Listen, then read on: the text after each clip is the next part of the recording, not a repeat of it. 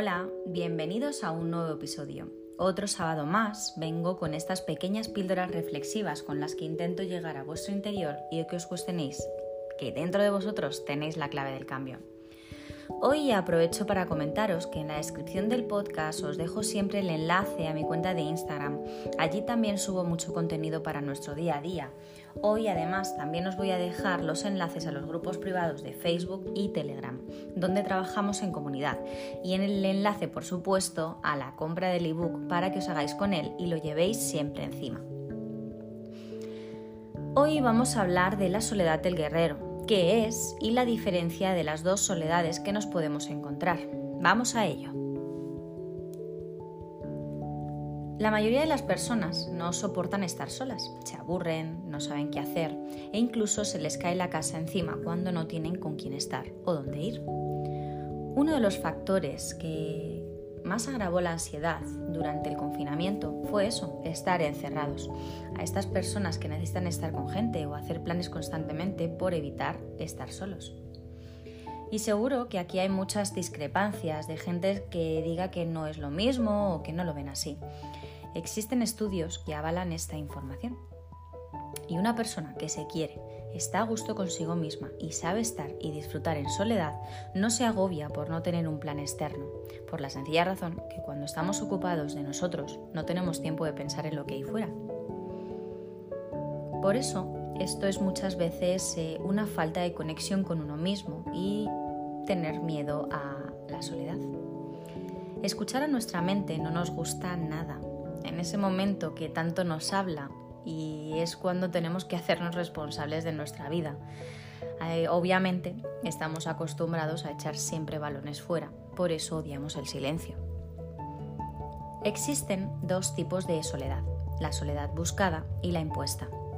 La soledad del guerrero es esa soledad buscada, es donde nos resguardamos para poder pensar con claridad o meditar una idea.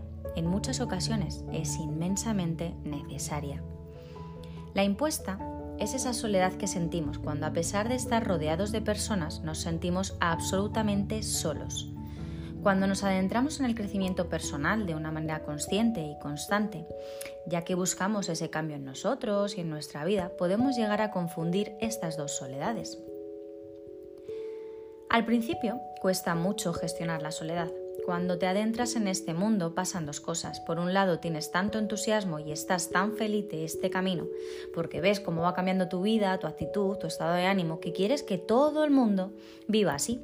Y te encuentras un muro enorme con negativas o comentarios tipo en qué secta te has metido. Salimos de la zona de confort, de la sociedad suavizada en la que vivimos actualmente, y todo aquello que suponga un mínimo esfuerzo ya cuesta mucho. También podemos ser de esos que para evitar juicios decidimos llevarlo en silencio. Es un ejercicio súper duro, ya que en muchas ocasiones tenemos la necesidad de contar porque así nos hemos acostumbrado. Además vamos buscando el beneplácito de la gente y no, tenemos que tener solo nuestra bendición. El resto, cuando vean resultados, vendrá. Aunque también te digo que, están los que se meten por cotillear y su ego les hace decir eso no es para mí o yo eso ya me lo sé.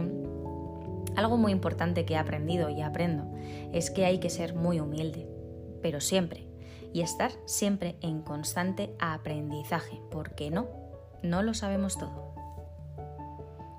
La soledad del guerrero es maravillosa asentar conocimientos, practicar el silencio, conectar con uno mismo, ser consciente del aquí y el ahora, diversificar pensamientos y poner foco en lo que sí podemos controlar y dejar fluir con el universo aquello a lo que no lleguemos. Centrarnos en mantener nuestra energía a tope es fundamental y se llega en esa soledad. A mí al principio me costaba muchísimo. La soledad me hacía recordar una y otra vez que no tenía familia, no tenía mis padres para ir a comer o cenar los domingos, no tenía planes familiares salvo los de siempre con mis hijos y mi hermano. Básicamente mi vida era siempre igual. Cuando mis hijos se iban con el padre, esa soledad era matadora, pero poco a poco fui encontrando mi confort, hacer lo que me gustaba y estar conmigo misma. Al final aprendí a disfrutar esos ratos, irme a tomar un desayuno yo sola, una ruta a la montaña, montar en bici, salir a caminar o incluso irme al cine sola. La primera vez me costó mucho, pero luego le cogí el gustillo.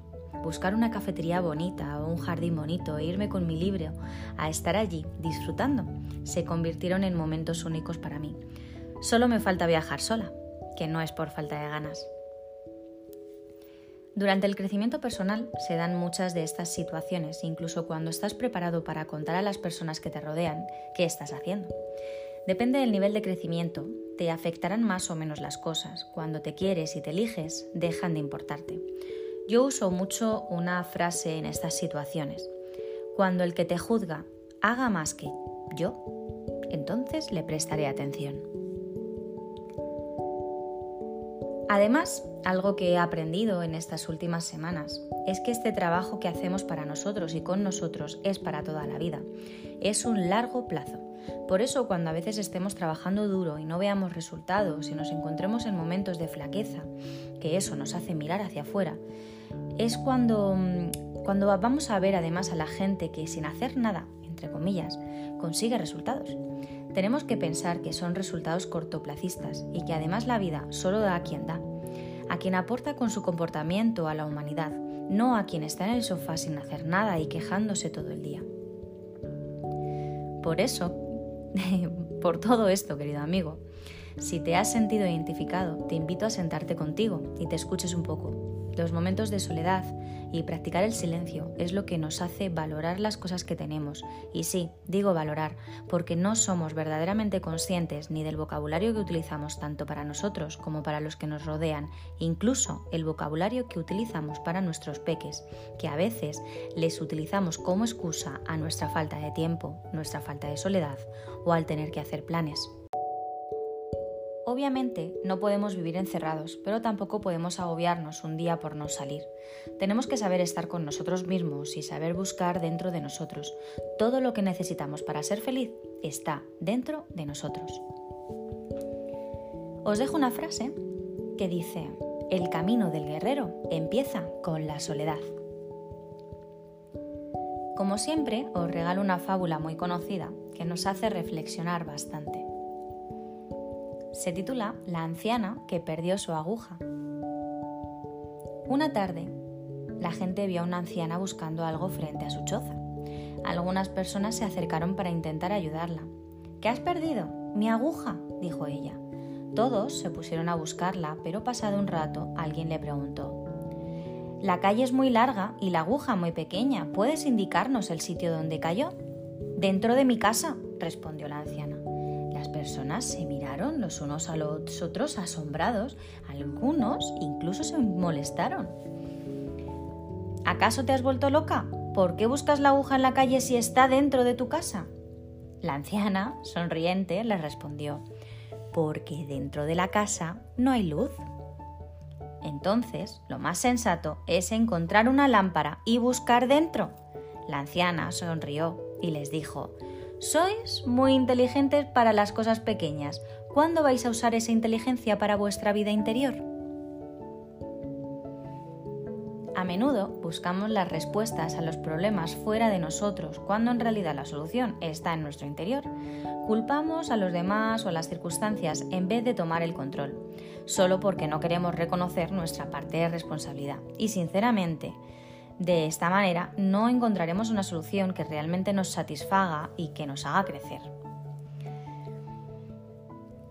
Espero que os haya gustado y me dejéis en comentarios qué os ha parecido. Un abrazo.